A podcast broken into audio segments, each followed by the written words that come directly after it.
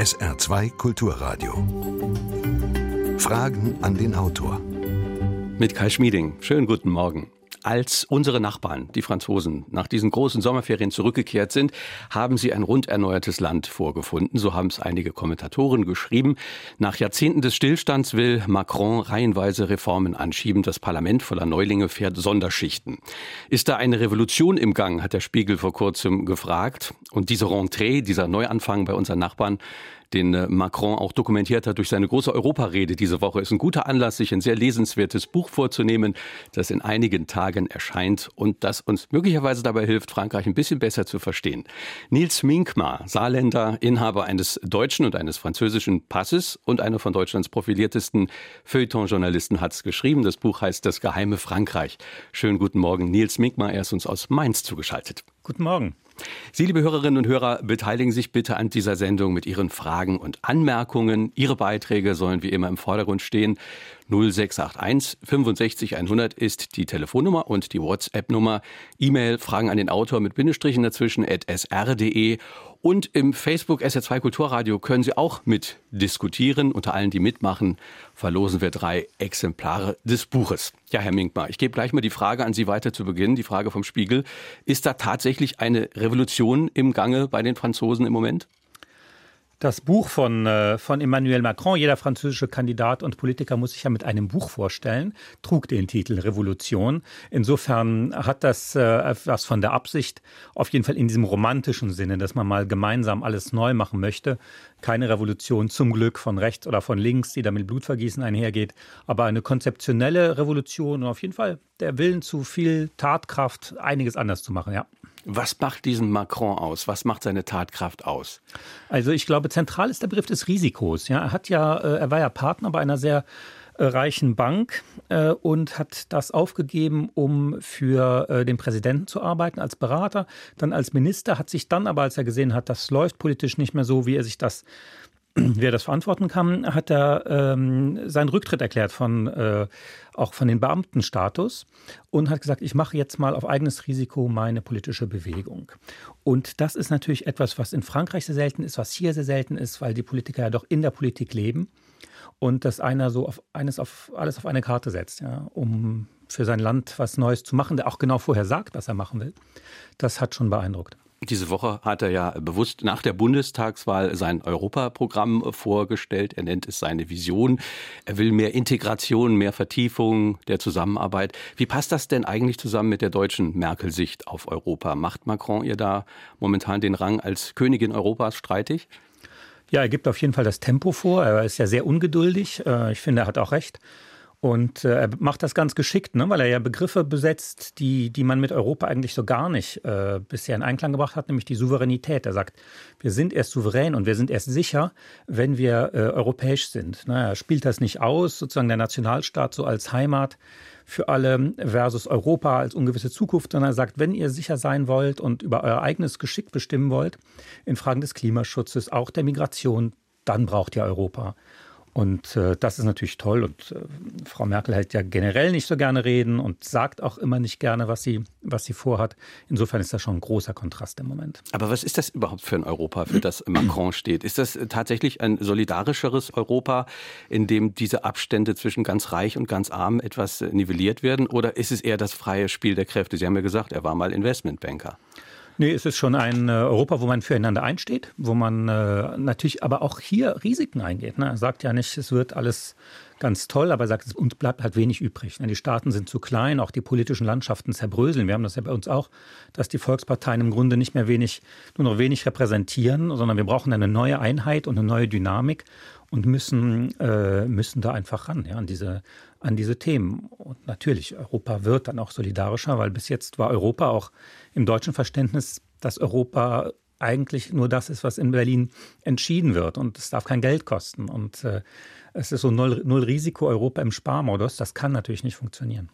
Sie haben über diese Aktualität hinaus natürlich dieses Buch geschrieben, dieses wunderbare, mit teils äh, sehr persönlichen Geschichten und äh, mit feuilletonistischen Beobachtungen. Das geheime Frankreich heißt es. Das deutet ja darauf hin, dass es da wohl ein anderes Frankreich gibt, das wir gerne übersehen, speziell wenn wir von außen drauf scheinen. Dieses Geheime. Was ist das geheime Frankreich? Ja, das ist. Ähm eine Einstellung in Frankreich, sozusagen sich nicht ganz in die Karten schauen zu lassen. Ja, Franzosen sind ein sehr freiheitsverliebtes Volk und äh, dass man da immer noch einen kleinen Trick in der Tasche hat oder immer noch eine persönliche Sicht auf die Dinge, äh, eine anarchische Lebensweise pflegt, so dass es von außen schwer ist, wenn man so als Tourist durchfährt oder auch nur die Nachrichten aus Frankreich verfolgt, so das ganze Bild zu sehen. Und ich hatte oft die Situation, weil ich ja Deutsch-Franzose bin, dass entweder Deutsche oder auch Franzosen zu mir kommen und sagen, du Mensch, ich äh, muss jetzt hier mit meinem deutschen Partner oder meinem französischen Partner so viel zusammenarbeiten, weil meine Firma von einem anderen Land gekauft wurde oder in der Europäischen Kommission oder so. Aber ich weiß im Grunde ganz wenig nur über die Deutschen oder über den Franzosen. Und ich wollte da mal ein bisschen erzählen, was es da zu bedenken gibt. Jetzt haben Sie gesagt, das Anarchische. Machen Sie ein Beispiel, wo das, wo das denn äh, zum Tragen kommt. Oh, ähm, Frankreich gibt sich ja sehr stark obrigkeitsbewusst. Nach außen ist ja das ganze Land sehr ähm, durchorganisiert. Jeder hat noch einen Chef und noch äh, die Hierarchie, Autorität sind da wichtige Begriffe. Aber genauso versteht man es eben auch, ähm, sich ganz zurückzuziehen, sich über die lustig zu machen. Die größte französische Zeitschrift äh, ist der Canard enchaîné, eine Satirezeitschrift, wo regelmäßig in einem Maße über die Herrschenden hergezogen wird, wie das hier gar nicht möglich wäre. Und ähm, aber das gibt es auch im Alltag. Ich war neulich in Paris in einer Ausstellung und äh, hat vergessen, einen meinen Schweizer Taschenmesser aus der Tasche zu nehmen.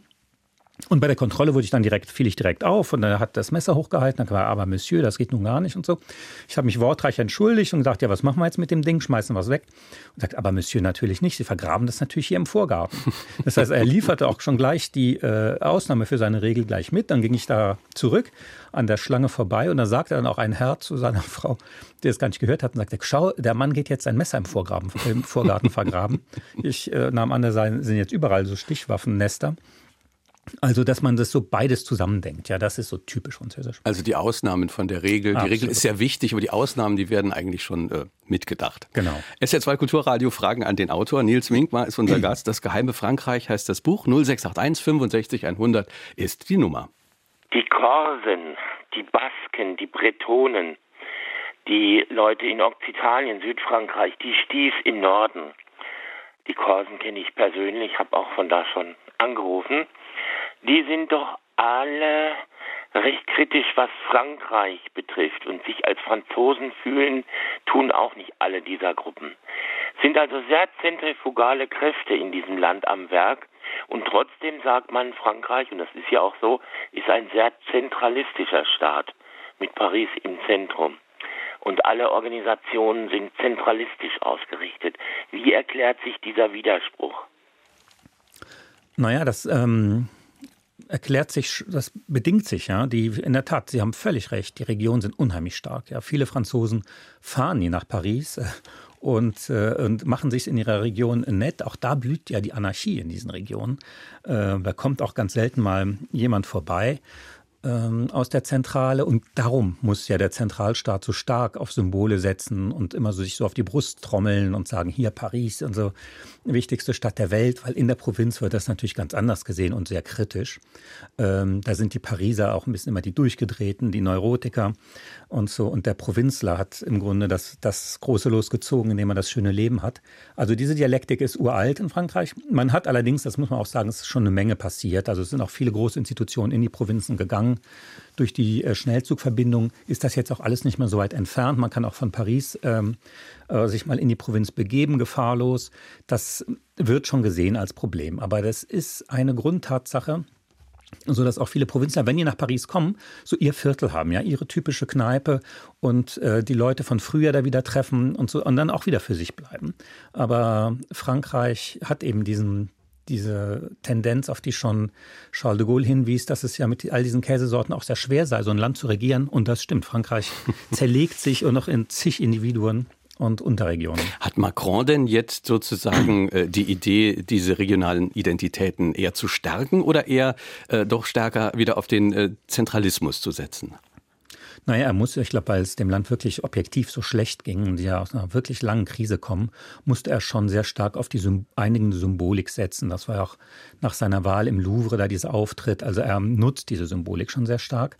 Aber er hat auch wirklich genial eingesetzt, ähm, die Fähigkeit des Präsidenten mal ganz überraschend irgendwo Urlaub zu machen, wie er das ja jetzt in Marseille Urlaub gemacht hat, fand ich ein Geniestreich. Ja, das war, darauf war noch nie ein Präsident gekommen. Und das ist eine so herrliche Stadt, die leider auch so vernachlässigt ist. Ähm, also er setzt da schon sehr geschickt Zeichen. Im Grunde will er, er braucht ja alle, ne? er muss ja alle irgendwie zu sich kriegen und mobilisiert kriegen. Eine nächste Hörerfrage. Ist es geheim, warum in Frankreich oft nicht alle Buchstaben eines Wortes ausgesprochen werden? Im Gegensatz zu den Nachbarn Spanien und Deutschland. Gibt es dazu eine Geschichte? Ja, das ist äh, äh, eine ganz lange linguistische Geschichte, hochkompliziert. Die Franzosen beschäftigen sich mit Vorliebe mit diesen Fragen. Die ganze Akademie Française ist ja äh, der Reinhaltung der Deutsch- und Weiterentwicklung der französischen Sprache gewidmet. Und da können Sie endlose Debatten führen, warum das so ausgesprochen wird, warum so. Richtige Regel gibt es da nicht. Das muss man sich im Einzelfall anhören. Da gibt es auch herrliche, leicht absurde Gelehrsamkeit in Paris, auch in den Provinzen. Sie schreiben in dem Buch natürlich auch das Ganze aus sehr persönlicher Sicht und Sie schreiben, Sie hätten Frankreich verstanden, als Sie mal in einem Museum für Evolutionsgeschichte waren. Können Sie vielleicht diese Geschichte erzählen, die, an der man, glaube ich, auch ganz viel klar machen kann? Ja, da war ich so 13. Ich besuchte immer meine Großeltern, die wohnten in Bordeaux in den Ferien und die waren aber noch in der Schule, sodass ich da immer viel freie Zeit hatte. Die haben unterrichtet. Und äh, ich bin dann in so ein Museum geschlendert für ähm, äh, Naturwissenschaften und Naturgeschichte. Und da ist halt alles wie in Frankreich war so ganz gut geordnet. Und eine Evolutionsgeschichte äh, im Sinne von mehr Vernunft wurde erzählt, also da von irgendwelchen Fossilien über die Reptilien, Vögel zu den Säugetieren und am Schluss natürlich der Mensch, alles nach so einem logischen Vernunft- und Wissenschaftsprinzip aufgebaut und guckte mir das alles an. Und dann rief uns eben ein, ein Wärter zusammen, weil war wenig los und äh, der sagte, kommt Leute, ich will euch mal was zeigen. Und dann war so eine kleine Gruppe, ich glaube, wir waren so zu sechst. Und dann machte er so eine Nebentür auf, die, auf die jetzt kein Schild hinwies. Und wir betraten einen kleinen Saal, der oval geformt war, äh, so wie das Büro des amerikanischen Präsidenten im Weißen Haus. Und auf den Regalen waren überall Missbildungen. Ja, also diese Kälber mit zwei Köpfen und das Schaf mit sechs Beinen, äh, aneinandergewachsene menschliche Föten alles in Konservierungsflüssigkeit. Das war sozusagen die Ausnahme zu dieser Regel, die da unten ausgestellt war, die den kleinen Kindern sagen sollte, es ist eigentlich auf der Welt alles zum Besten geordnet, es geht immer weiter voran und links. Und es gab aber eben diese heimliche, ne, Monster heißt ja ausstellen, äh, Montré, und diese paradoxen Monster, die man eben nicht zeigt, die man zwar bewahrt, aber die jetzt mit dieser, in diese Geschichte überhaupt nicht reinpassen und dennoch äh, ab und zu mal gezeigt werden. Und das war, das ist so typisch Frankreich. Ja, Zitat: So ist Frankreich eine lichtdurchflutete, geordnete Welt, von der eine logische, ja zwingende Geschichte erzählt. Aber es gibt immer noch eine andere Version, eine Kammer, zu der man Zutritt hat oder eben nicht. Mhm, ganz genau. Wie ist denn eigentlich? Also ich hatte so die Assoziation äh, Centre Pompidou in Paris, wo die Rohre und die ganzen Innereien nach außen gestülpt sind. Wie ist das eigentlich in diesem Zusammenhang zu sehen? Genau, das war die Antwort darauf damals in den 70er Jahren. Ganz wichtiges Gebäude, auch für die französische Geschichte sehr wichtig, dass man gesagt hat, wir zeigen euch jetzt mal alles. Ihr müsst das nicht nur vermuten, sondern wir zeigen das immer nach außen. Äh, das war, glaube ich, eine Form, sich damit auseinanderzusetzen, mit diesem sehr französischen Wesenszug. Ja. Wilhelm Irsch aus Rehlingen-Siersburg hat uns geschrieben, äh, E-Mail-Fragen an den Autor mit Bindestrichen dazwischen at sr.de.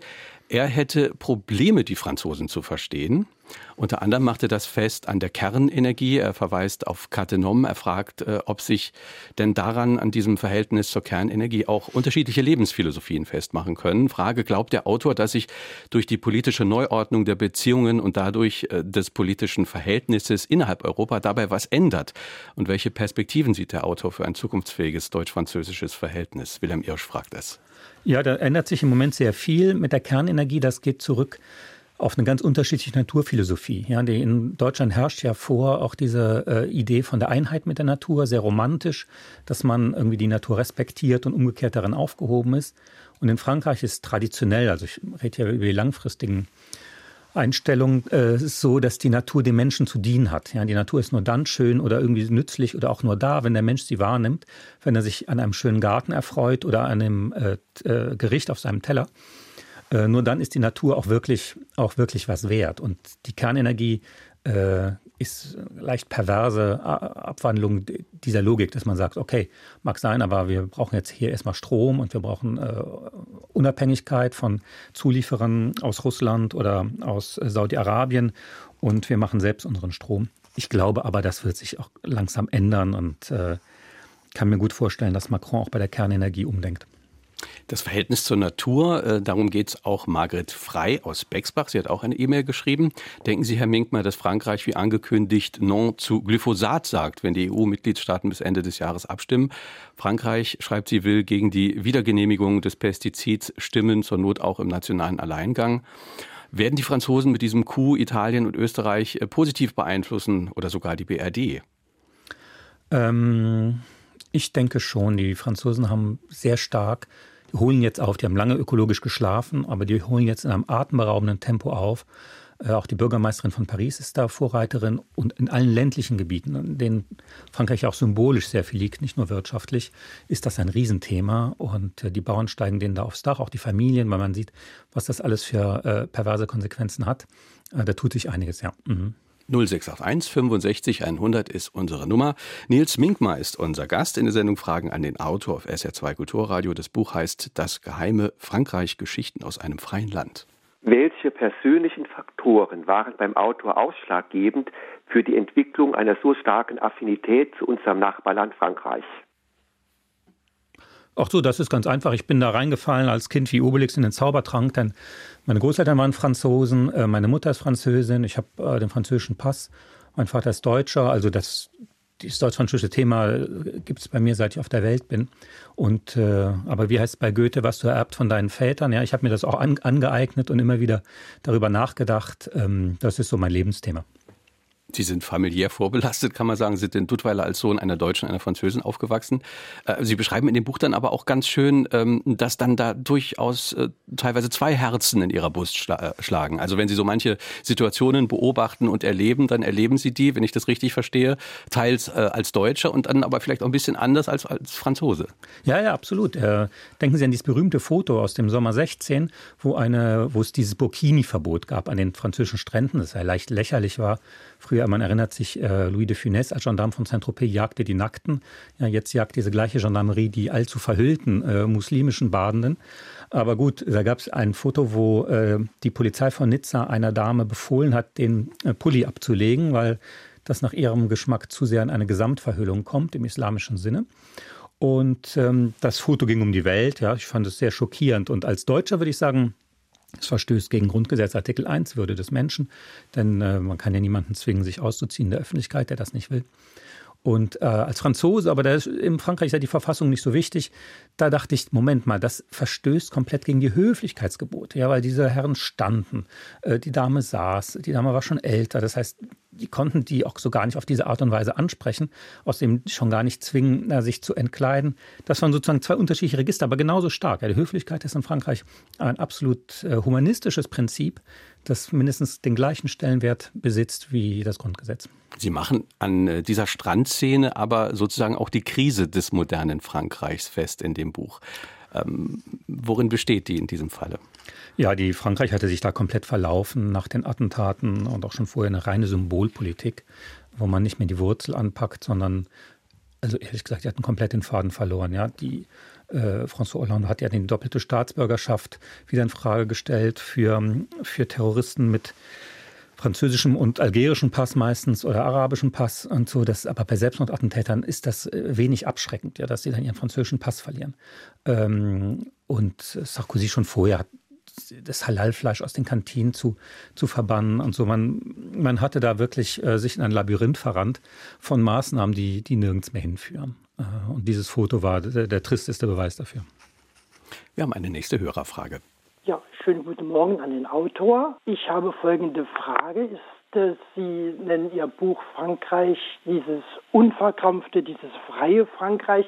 Ich habe eher den Eindruck, dass Frankreich in vielen Dingen regulierter ist als wir, zum Beispiel wenn es um hohe Positionen im Staatsdienst, in der Wirtschaft geht. Äh, da sind doch gewisse Vorschriften vorhanden, die es in Deutschland so nicht gibt. Man muss dann bestimmte Universität besucht haben, um bestimmte ganz äh, hohe Ränge zu erreichen. Das ist in Deutschland etwas lockerer. Also von daher bin ich mal neugierig, was in dieser Buchbesprechung alles noch gesagt wird. Ja, das stimmt. Es, es äh, gibt in Frankreich diese ähm, Meritokratie, dass man eben ein bestimmtes Gymnasium absolviert haben muss und danach studiert und eine Grande École absolviert haben muss, um in den Staatsdienst aufzusteigen, um dann eine wichtige Position zu haben. Das ist auf der einen Seite die vorgeschriebene Karriere. Es führt auch zu sehr engstirnigen äh, Menschen oft und einem ganz spezifischen Ausbildungsprofil. Auf der anderen Seite sind die beliebtesten äh, Menschen in Frankreich sind immer relativ laute und Anarchisten, ne? so wie die Zeichner von, von Charlie Hebdo, die den Attentaten zum Opfer gefallen sind. Also Frankreich erkennt sich auch sehr gerne in Menschen, die sagen, das interessiert mich alles überhaupt nicht, ähm, diese, diese Vorschriften, sondern ich lebe mein Leben so völlig frei. Da hat Frankreich eine ganze Fülle an, äh, Michel Houellebecq würde einfallen oder früher Serge Gainsbourg, oder so an Künstlern, die, denen die Herzen zufliegen. Sie erwähnen äh, Charlie Hebdo, das Attentat, und da sagen Sie in dem Buch äh, natürlich auch sehr deutlich, das wichtigste Ereignis der jüngeren Zeit, an dem man äh, sozusagen auch die Probleme Frankreichs äh, festmachen kann. Äh, was läuft in dieser Bluttat äh, auf, auf das Satiremagazin alles an schicksalhaften Versäumnissen, sage ich mal, zusammen? Ja, Charlie Hebdo war so, ich habe das auch nicht gelesen. Äh, jede Woche die Leute, es hatte ja nicht mehr so viele äh, Abonnenten und war in einer Krise, aber es war so eine Art Ressource, ja, für diesen komplett anarchischen Freiheitswillen, äh, der ja auch manchmal wehtut. Ja, Charlie Hebdo hat wirklich wehgetan, auch wenn Sie heute das Blatt sich angucken, da gibt's immer wieder Karikaturen, wo Sie denken, um Gottes Willen, ja, was haben Sie jetzt wieder gezeichnet? Aber das war Charlie halt, ne? so eine richtige Quelle für, für einen freien Geist. Und, ähm, und Frankreich hat es früher immer geschafft, solche Symbole zu schützen. Ja, diesen großen Denkern der Freiheit, äh, Sartre und anderen, ist nie was passiert, weil man immer darauf geachtet hat, die gehören einfach zur französischen Identität, das sind nationale Symbole. Und dass man es in Zeiten, wo Charlie schon mal Opfer eines Attentats war, eines Brandattentats und auf den allen Todeslisten von Al-Qaida und Ähnlichen stand, dass man es nicht geschafft hat, die polizeilich auch zu schützen. Ja, das war für mich das Indiz, dass Frankreich auch selber den Faden verloren hat und selber äh, sich seiner Identität völlig unsicher war. Auf der anderen Seite zeigt diese Charlie Hebdo-Tat ja auch, äh, die Täter kamen mitten aus der französischen Gesellschaft. Das war kein exotischer Dschihadismus, das war hausgemachter Terror, schreiben Sie. Denn jemand, der von außen gekommen wäre, der hätte sich vielleicht ein offensichtlicheres Symbol auch ausgesucht. Ganz genau. Das war auch der Fehler, glaube ich, von Hollande zu sagen, die haben uns da aus dem IS irgendwo aus Syrien angegriffen und wir tragen das dort aus. Sondern man hätte schauen müssen, warum kommt das aus der Mitte der Gesellschaft. Ja? Später in den Attentaten im November war es genauso. Die Täter wussten exakt, wo sie zuschlagen mussten, kannten exakt die Sicherheits- und die symbolische Dimension dieser Sachen. Ja, irgendein anderer hätte die Mona Lisa angegriffen oder in Eiffelturm, was weiß ich. Aber Charlie zu treffen, das konnten nur Franzosen. Aber um das nochmal festzumachen, worin liegt das Versäumnis genau? Die Briten haben es ja zum Beispiel geschafft, einen Rushdie zu schützen vor Fanatikern, die Dänen einen Westergaard. Warum konnten die Franzosen das in diesem Falle nicht? Das äh, ist eine ganz interessante Frage, die mich nach wie vor beschäftigt. Es gibt da interne Untersuchungen auch, äh, die zeigen, dass es einfach ein Kompetenzwirrwarr gab. Letztlich fühlte sich niemand richtig zuständig. Man dachte, wird schon nichts passieren, wird schon halb so wild. Äh, und man hat überhaupt nicht die Dringlichkeit dieser Situation gesehen. Ja? Ähm, kann ich mich heute noch drüber aufregen. 0681 65 100 ist die Nummer. Sie hören die Sendung Fragen an den Autor heute mit Nils Minkmar. Am Tag des Attentates auf das Satireblatt Charlie Hebdo veröffentlichte Michel Welbeck seinen Roman Soumission Unterwerfung. Unterwerfung ist bekanntlich eine Übersetzung des arabischen Wortes Islam. Die Handlung spielt im Jahr 2022. Ein Moslembruder wird Staatspräsident und beginnt zügig mit der Islamisierung Frankreichs. Wie realistisch hält der Autor eine Islamisierung etwa nach einem krachenden Scheitern Macrons? Ist Welbeck eher ein Visionär oder ist er der Typ des Hofnarren, der der Nation den Spiegel vorhält? Dankeschön. Die, das, der Roman von Welbeck hat einige sehr gute äh, prognostische Qualitäten, wo man sich wirklich fragt, woher, wie konnte er das ahnen? Ja, er spricht ja in dem Buch auch von Terrorkommandos, die da durch Paris ähm, morden, ziehen und niemand hält sie auf. Ähm, das, ist schon, das ist schon verblüffend gut gesehen.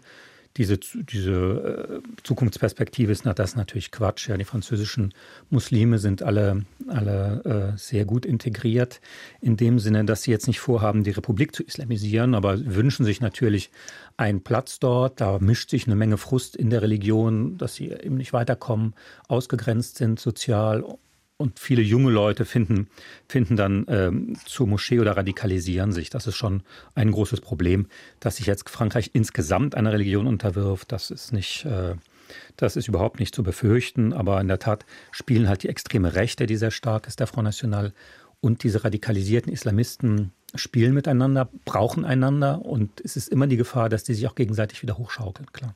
Wenn Welbeck aber jetzt von diesem islamisierten Frankreich schreibt, äh, ich finde durchaus mit doppeltem Boden, äh, wie wird das denn heute in Frankreich rezipiert? Man stellt ihn ja hier in die rassistische Ecke, gerne mal in die rechte Ecke. Ich finde aber, er beschreibt das ja ambivalent. Also er beschreibt ja eine ziemlich verwirrte Gesellschaft, die vom Kapitalismus überfordert ist und für die äh, der Islam möglicherweise ja auch eine Rettung sein kann mit all seinen Regeln und mit seinen Sicherheiten. Genau, es ist keine, es ist ja keine militante Unterwerfung, sondern die Leute wünschen sich das ja so schön gemütlich äh, aufgehoben zu sein, insbesondere die Männer, dann so ein Harem zu haben und so, das beschreibt er doch sehr augenzwinkernd.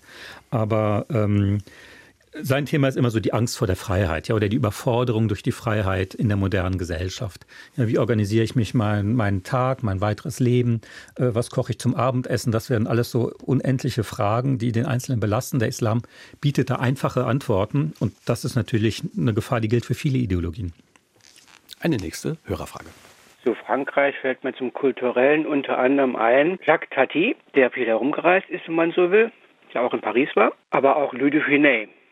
Das wäre zum Beispiel zum Thema Humor zu sagen. Wie sieht der Autor das nun heute? Wie passt das in das heutige Frankreich hinein?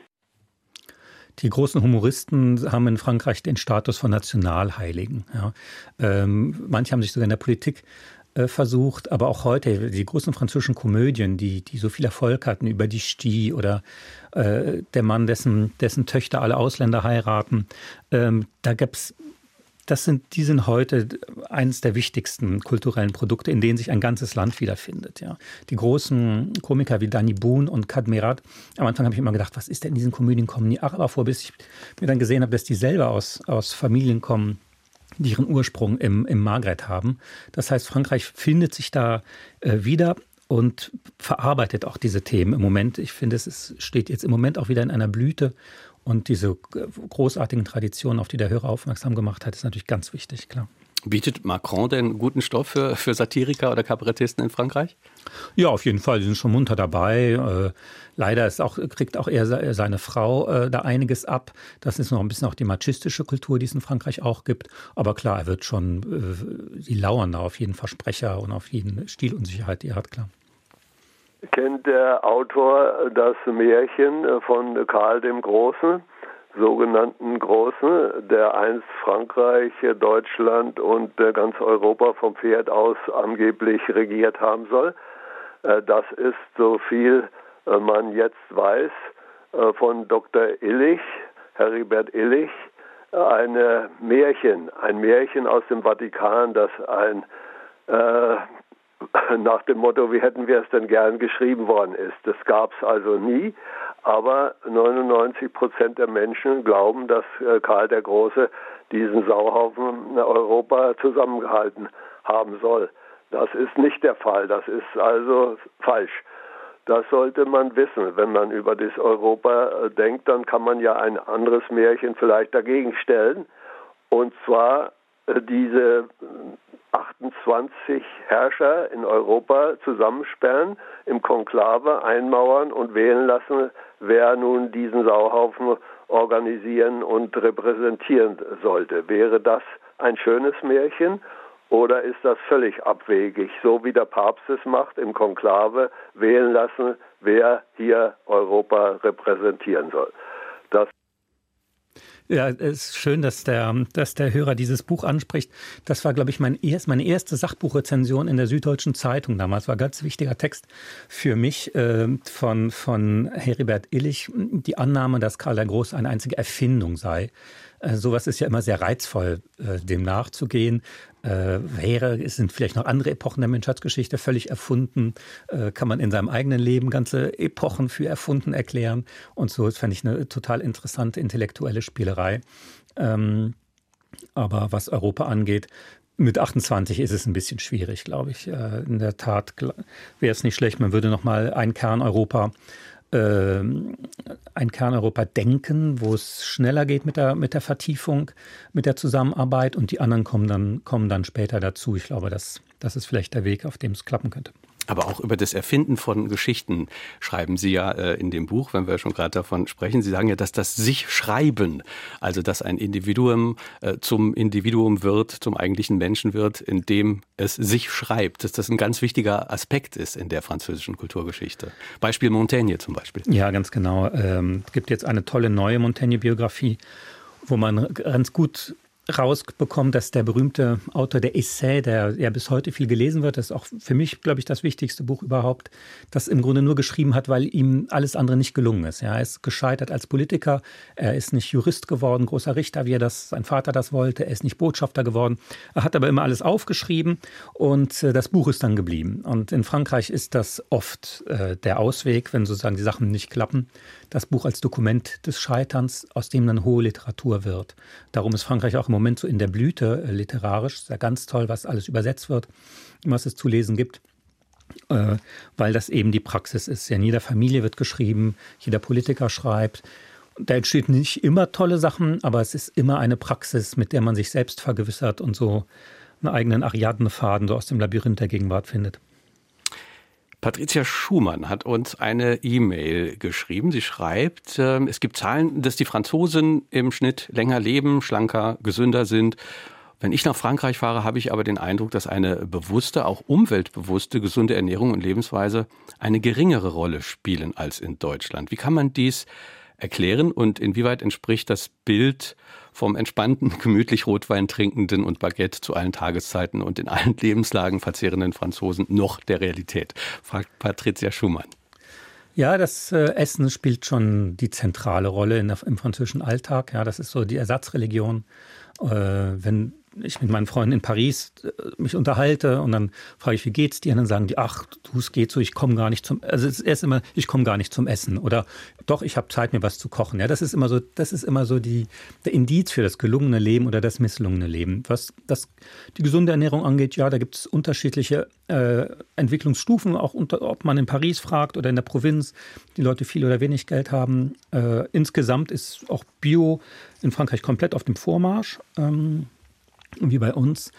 Und ähm, ja, was die Gewichtszunahme, das ist halt seltsam. In Frankreich dreht sich alles ums Essen, muss man sagen. Die denken und reden von morgens bis abends sehr viel davon.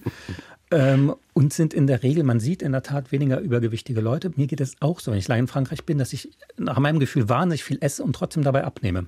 Französisches Wunder, das geheime Frankreich. Sie schreiben über das Essen spielt in Frankreich die Rolle einer Religion, samt allen ja. möglichen Orden, Sekten und Fanatikern. Verstörendes Beispiel, äh, François Mitterrand, äh, der sich verbotenerweise zum Beispiel Gartenammern, äh, also Singvögel, hat servieren lassen. Ja, kurz vor seinem Tod war das, er war schon schwer krank. Äh, Gerüchte gaben ihn sogar schon sterbend und dann wollte er beweisen, dass er noch am Leben ist. Und auch, es war streng verboten natürlich, diese armen Vögel zu essen. Und äh, man isst die, äh, die werden in Cognac äh, ertränkt und dann äh, kurz erhitzt und dann isst man die so ganz klein äh, unter einer Serviette, weil man die mit Knochen isst und äh, um auch um diesen Duft zu inhalieren. Ein ganz eigenartiges Ritual und das verbreitete sich dann, ne, dass der alte Präsident das noch kann und dann hieß es ja, ja, so ganz, so ganz ähm, ganz sterbend wird er nicht sein, sondern dem Leben noch sehr zugetan und hat noch einen Trick im, noch ein Ass im Ärmel. Hm. Das muss man als Tierfreund grässlich finden, aber es hat einfach eine starke kulturelle Bedeutung und Signalwirkung. Ja, das ist auch für mich schwierig. Diese, ne? Es gibt ja auch die Foie Gras, die Gänsestopfleber. Die wird auch nicht gerade unter äh, Tierschutzaspekten äh, zu empfehlen sein. Aber äh, ich äh, sozusagen habe die zu schätzen gelernt und als Heiligtum zu verehren gelernt, lange bevor ich nachgedacht habe über Tierschutz. Also schwer zu entscheiden. Aber da sind wir auch wieder äh, mhm. beim Essen äh, äh, als, als Sinnbild äh, regionaler Identität äh, äh, in ja. Frankreich, bei allem Zentralismus. Da schreiben sie über die Madeleine bei Proust. In kaum einem anderen Land ist diese Schlüsselfunktion eines Kindergebäcks vorstellbar. Kann man sich nicht vorstellen, zum Beispiel, dass Hemingway seine Romane mit einem Donut intoniert. Auch ein sehr schöner Satz aus dem, aus dem Buch. Ja, absolut. Das auch wenn Sie französisches Fernsehen schauen, das ist diese, diese Werbung, ja, wo eine immer sehr sexy angezogene Mutter dem kleinen Jungen äh, Schinken oder Käse reicht, ja, da muss man nicht äh, Freudianer sein, um zu merken, dass hier eine ganz frühe Prägung von allem Möglichen stattfindet. Äh, Essen, Kindheit, Nostalgie, äh, Weltdeutung, das hängt in Frankreich alles zusammen. 0681 65 100 ist unsere Nummer hat Frankreich eigentlich den letzten Krieg, äh, also den Zweiten Weltkrieg, äh, gewonnen oder verloren? Äh, ich habe mal gehört, eine relativ neue Untersuchung, Frankreich, der Durchschnittsfranzose ist reicher als der Durchschnittsdeutsche, aber oft durch Vererbung und vielleicht auch durch Kolonien. War, war es von Vorteil für Frankreich, so viele Kolonien gehabt zu haben? Da sind ja mehrere Fragen in einer. Sehr gute Frage. Ähm, ja, Frankreich hat natürlich den Krieg verloren und dann gewonnen. Ja.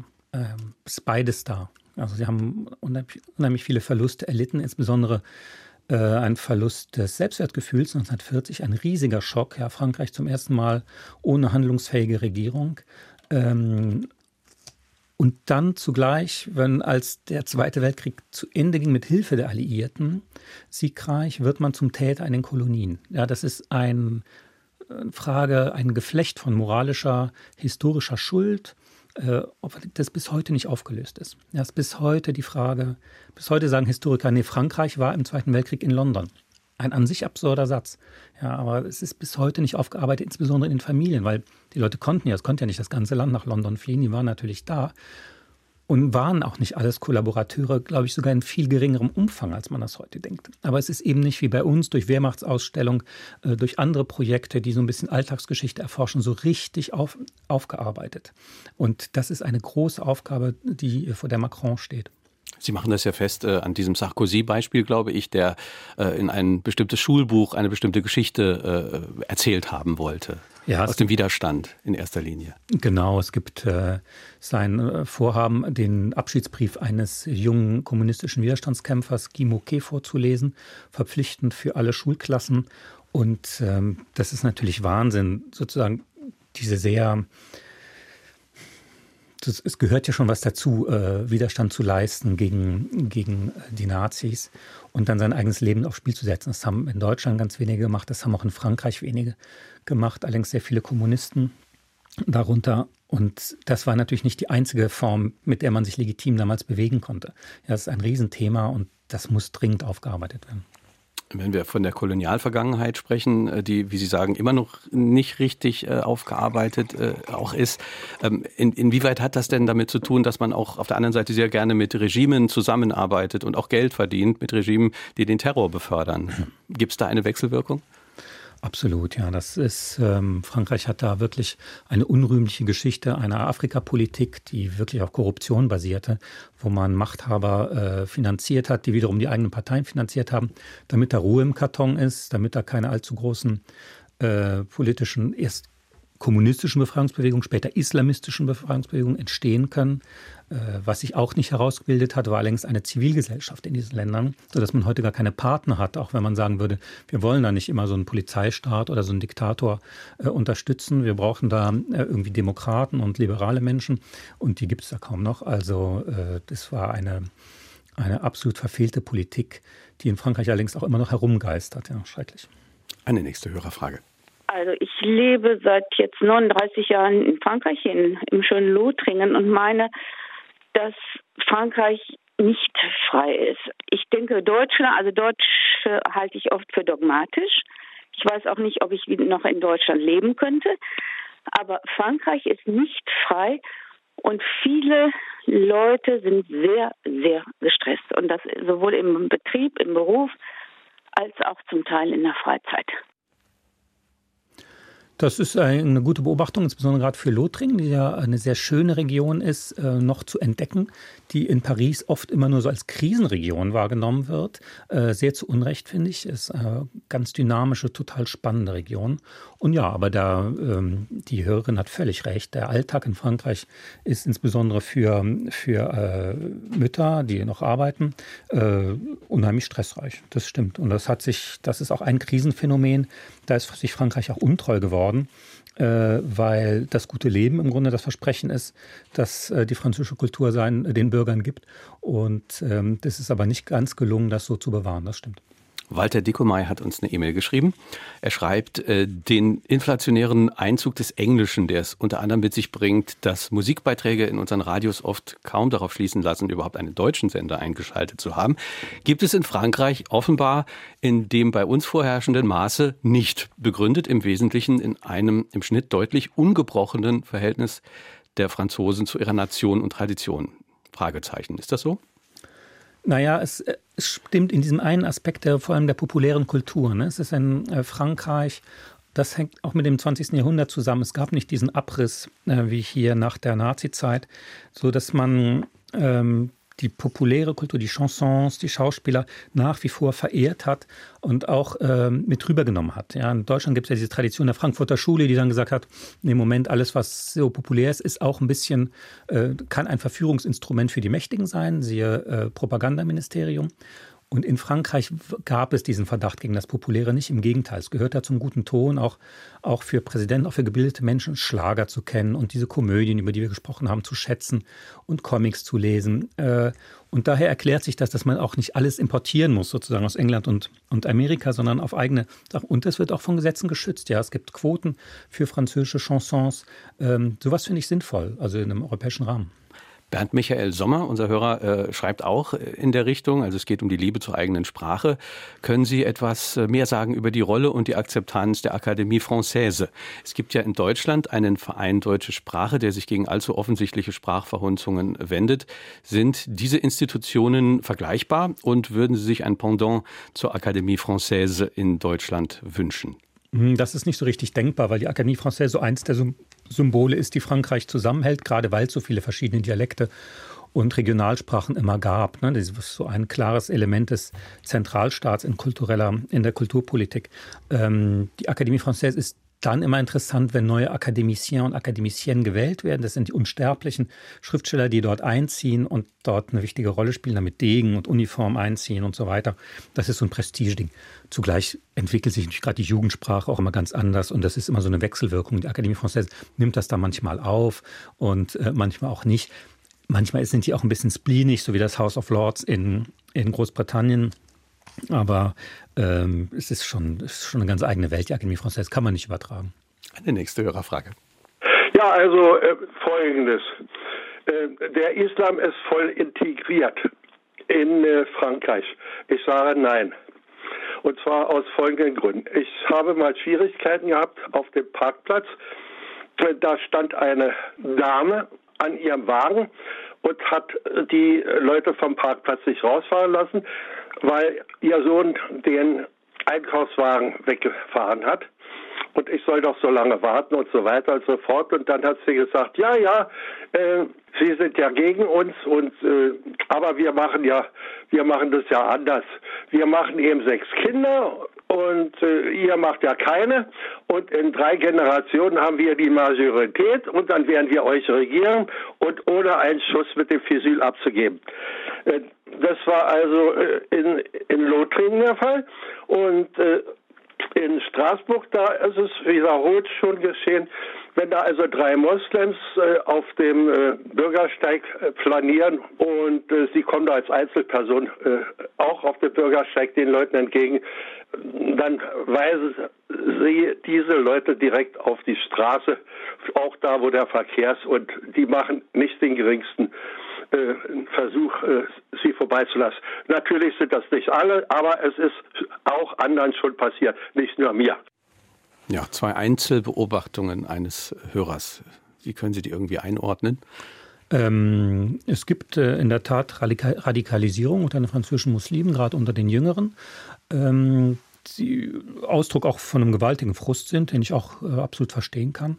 Und es gibt einen politischen Islam, der da auch äh, tätig ist. Ja, das ist nicht nur immer so Einzelne, sondern gibt es auch starke politische Gruppen, die da auch im Untergrund agieren und die man ganz klar bekämpfen muss. Und da war Frankreich auch lange viel zu blind, äh, was das angeht, wenn man dachte, naja, Religion, das ist eh nicht so die Sache des Staates und so. Aber denen muss man komplett Einhalt gebieten, weil die auch die normalen, die friedlichen Muslime bedrohen natürlich. Äh, die Attentäter von Charlie Hebdo haben ja auch äh, Muslime direkt umgebracht. Einer davon war ja Polizist. Ähm, ich habe in meiner Familie in Marseille selbst ähm, Menschen, die früher aus Algerien kommen, die die doppelte die praktizierende Muslime sind. Das sind die besten Bollwerke gegen den Islamismus und die stellen sich dem auch immer in den Weg. Frankreich hat da auch eine große Chance mit seinen Einwanderern, die in der Mehrheit wirklich äh, über Jahrzehnte harte Jobs gemacht haben, das Land mit aufgebaut haben und jetzt wirklich mit Misstrauen angeschaut werden. Da ist einiges zu tun. Der Chef von Alstom hat vor einiger Zeit einen Zusammenschluss mit der deutschen Firma Siemens abgelehnt. Es ist bekannt, dass dieser Chef eine sehr negative persönliche Einstellung zu Deutschland hat. Stattdessen hat er die amerikanische Firma GE als Partner genommen, die nun eine Alstom-Niederlassung nach der anderen schließt. Siehe das Beispiel Bexbach. Und meiner Meinung nach hat dieser Mann damit aus persönlichen Animositäten heraus einer Stärkung Europas sehr geschadet. Absolut. Das, ähm, die Zukunft liegt, glaube ich, in der Zusammenarbeit von Alstom und Siemens. Dazu wird es auch, glaube ich, kommen. Die ganze französische Regierung ist absolut pro-deutsch. Ja, die können auch sehr gut Deutsch. Äh, zum ersten Mal, glaube ich, eine Regierung mit so vielen deutschsprachigen Ministern und Beratern. Ähm, ich glaube, das wird sich ändern. Das ist auch genau das, was, was Macron möchte und zum Teil sogar schon das, was die Bundeskanzlerin sagt. Nämlich, wir können uns weder auf Russland noch auf die Vereinigten Staaten unter Trump mehr so ganz verlassen. Und wir sind gut beraten, unseren äh, gemeinsamen Raum auch gemeinsam zu gestalten, in jeder Hinsicht, äh, industriepolitisch, sicherheitspolitisch. Ähm, ich kann Ihnen da nur recht geben. Wie sehen Sie das hier äh, im Saarland, in Ihrer alten Heimat, ähm, wenn Sie sich da unsere Frankreich-Strategie zum Beispiel angucken und sozusagen das gegenseitige Interesse am Nachbarland? Ist das tatsächlich so ausgeprägt, äh, wie dann in Sonntagsreden immer ähm, gesagt wird? Oder sehen Sie da doch noch auch einiges äh, zu tun, einiges zu leisten? Naja, das ist ja eine Zielvorgabe, finde ich. Äh, diese Frankreich-Strategie finde ich sehr gut. Äh, es hätte schon längst passieren müssen. Ich finde es toll, dass das, dass das gemacht wird, mit so viel Erfolg gemacht wird. Ähm, ich verstehe die Bundesländer gar nicht, wo Frankreich Frankreich äh, nicht zwingend auf dem Lehrplan steht, weil jeder, der Karriere macht in Deutschland und auch in Frankreich, äh, und jede wird irgendwann mit einem Franzosen oder einem Deutschen zu tun haben. Ja, das geht, glaube ich, gar nicht anders. Und da muss man ähm, die Kinder darauf vorbereiten. Es ist eben ein Unterschied, ob man äh, Französisch schon früh lernt oder äh, später vielleicht irgendwie. Ich meine, der Französischunterricht muss sich dann auch entsprechend anpassen. Ich glaube, die Lehrer werden auch mehr gefordert. Ähm, aber das ist eine tolle Sache. Und es ist ja auch vielleicht ein bisschen mehr als äh, zum Cora an die Fischtheke zu fahren. Ist nie verkehrt, äh, sowas zu machen, aber klar, es kann noch ergänzende Maßnahmen geben. Mhm. Nils Winkmar ist unser Gast. Fragen an den Autor auf SR2 Kulturradio. Das geheime Frankreich heißt sein Buch. Wenn Sie ihn übrigens live erleben wollen, dann können Sie das tun am 26. Oktober an der Saar-Uni auf dem Campus. In der Buchhandlung Bock und Seipbeginn ist 18 Uhr. Also Nils Winkmar liest am 26. Oktober an der Saar-Uni. Wenn wir jetzt so langsam mal ein bisschen in die Zukunft gucken, ähm, dann fällt mir das Kapitel ein, wo Sie eine bedeutende Intellektuelle Frankreichs äh, porträtieren, ähm, wo Sie sagen, die arbeitet an einem neuen Frankreich mit. Cynthia Fleury. Worin sehen Sie sozusagen Ihren Einfluss? Sie ist Philosophin in einem Krankenhaus und sie verändert nicht nur die Medizin. Ja, genau. Cynthia Fleury ist, äh, gehört mit zu den Namen, die man sich merken muss. Sie wird auch immer äh, häufiger schon zitiert. Ist eine äh, Philosophin und äh, Psychiaterin, die gesagt hat, wo krankt es in der Gesellschaft, ja, wo kann ich wirken als Philosophin, auch ganz praktisch. Und äh, dann fand sie weniger an der Universität, da gibt es schon genug, aber ich gehe ins Krankenhaus und zwar in ein städtisches Krankenhaus, in, ins Hotel Dieu, das ist ein Riesentrum da mitten in Paris, äh, ganz gruseliger Ort. Und dann hat sie gesagt, da ist die Not so groß, ja, dann reden wir mal auch über die letzten Fragen. Und da kamen erst alle Ärzte, die auch überfordert sind mit den Sachen, das Pflegepersonal und es kamen auch die Patienten, die gesagt haben, wir wollen nicht immer nur hier mit Pfarrern reden, sondern auch mal hier philosophieren über das Leben. Und vom Krankenhaus aus betrachtet sie so die ganze Gesellschaft, ja, und schaut, wo ist die Gesellschaft krank? Wie, was gibt es an Ressourcen? Wie kann man sich therapieren? Was kann der Einzelne ausgehend äh, von bestimmten Erfahrungen, von bestimmten Schocks auch lernen? Wo schöpft man Kraft? Eine ganz faszinierende Frau. Sie beschreibt ja die Funktionselite in Frankreich als abgekapselt, aber Ihre Beobachtung äh, ist eine ganz optimistische, dass nämlich die Menschen äh, auf der lokalen und der regionalen Ebene nach Wegen suchen, die Demokratie wieder zu beleben. Genau, ja, da gibt es einige Beispiele. In Sayance, am kleinen Ort, haben sich die Bürger äh, das Budget ihrer Stadt erst selbst wieder angeeignet, dann den Posten des Bürgermeisters, ganz neue äh, Politik, äh, ganz neue Parteien gegründet. Ähm, äh, sehr transparent. Ja, die Franzosen können ihre Freiheit und ihren anarchischen Geist umwandeln in, in praktische Tätigkeit, wenn man sie lässt. Ja, und der Moment kam. Ich habe das Buch ja geschrieben, da war noch gar nicht klar, dass ein Macron kommt. Ähm, ich begann das noch unter Hollande. Alle haben mich schon bemitleidet. Oh, jetzt musst du auf nach Frankreich, du Ärmster. Ist doch alles so trist dort. Ich habe immer ge gedacht, dass so jemand wie Macron kommt und dass auch eine Bürgerbewegung damit entsteht. Aber sicher kann man sich nicht sein. Ich kann mir auch vorstellen, dass der Macron jetzt nicht Dekaden da regiert, sondern dass der irgendwann noch abgelöst wird. Ja? Äh, die Franzosen sind so rebellisch zurzeit. Äh, die Bürgermeisterin von Paris, finde ich, Anne Hidalgo, macht einen tollen Job. Sehr umweltbewusst, macht große Koalition, ist auch sehr sozial eingestellt. Ähm, wäre auch eine super Präsidentin. Stefan Emrich hat uns eine E-Mail geschrieben. Ähm, er schreibt, Macron richtet seinen Blick auf ein stärker vernetztes und effizienteres Europa. Wie bekommt er das hin in einem Staat mit starkem Nationalbewusstsein und in einem Europa mit erstarktem Nationalismus? Ich sehe eine große Gefahr für Europa, schreibt Stefan Emrich. Ja, die sieht Macron ja auch. Also das ist genau die Analyse, die Macron auch anstellt, dass wir die Wahl haben, jetzt ob wir uns zurückziehen in unsere Nationalstaaten und damit unsere Nationalpolitikern da weitermachen oder eben ob wir jetzt uns mal trauen, was Neues zu machen. Also ich sehe es so, keine Generation ist von der Geschichte verschont. Ja, mein Großvater hatte als äh, Kind mit den Folgen des Ersten Weltkriegs zu äh, leben, kämpfte dann im Zweiten Weltkrieg, hatte diesen Algerienkrieg. Ähm, und unsere, also ich bin 66 geboren, bei uns ging es immer nur aufwärts und vorwärts, ja. Warum soll man da nicht auch was riskieren und sagen, okay, der Nationalstaat, wir sehen, der kann kaum noch was, äh, weder Grenzen sichern, noch Umweltstandards einrichten, noch selbstbewusst auf der internationalen Bühne agieren. Warum versuchen wir nicht endlich was Neues? In die Richtung geht äh, Sonja Colling-Bosts Frage per E-Mail. Vermag die Vorschlagsliste Emmanuel Macrons zur Reform der Europäischen Gemeinschaft zur Lösung der drängendsten europäischen Probleme beizutragen? Wie hoch sind die Chancen, dass sich tatsächlich etwas bewegt? Naja, es ist ja in der Politik wie auch im normalen Leben, um Helmut Kohl zu zitieren, ein, eigentlich ein schöner Satz, dass wenn man mal anfängt, äh, irgendwo äh, was zu verändern und eine gewisse Dynamik äh, reinkommt und mal einzelne Maßnahmen macht, wo die Leute auch sehen, aha, okay, das ist wirklich anders als, als vorher, dann folgt der Rest. Ja, wenn man das einfach vorgibt, und so eine Dynamik schützt dann ja auch wieder. Im Moment erleben wir, dass die Bürger äh, ja wütend werden, teilweise wirklich auch durchdrehen, in Frankreich, in allen Ländern, weil sie merken, das passt irgendwie nicht mehr. Der Nationalstaat ist zu klein, wir wissen nicht, was dann kommt und ähm, das politische Personal erneuert sich nicht. Und das ist das, was, was Macron direkt anspricht. Wir haben noch Zeit für eine Hörerfrage. Herr Minkmar, was halten Sie davon, von dieser äh, Frankreich-Strategie, die die Frau Kramp-Karrenbauer dann angestoßen, aber bisher nicht äh, entsprechend also beantwortet sieht von der französischen Seite, aber auch nicht von ihrer eigenen äh, in, in Institution dann halt so durchführen lässt. Haben wir eben schon mal kurz angedeutet, vielleicht können Sie noch was dazu sagen. Ja, das äh, kostet natürlich Geld, das ist klar, und, und Mühe, aber es ist auf jeden Fall der richtige politische Weg. Ja, ich kann nur ermuntern, äh, alle verfügbaren Ressourcen dahin zu stecken. Das ist ein Beispiel, da ist das Saarland wirklich Vorreiter.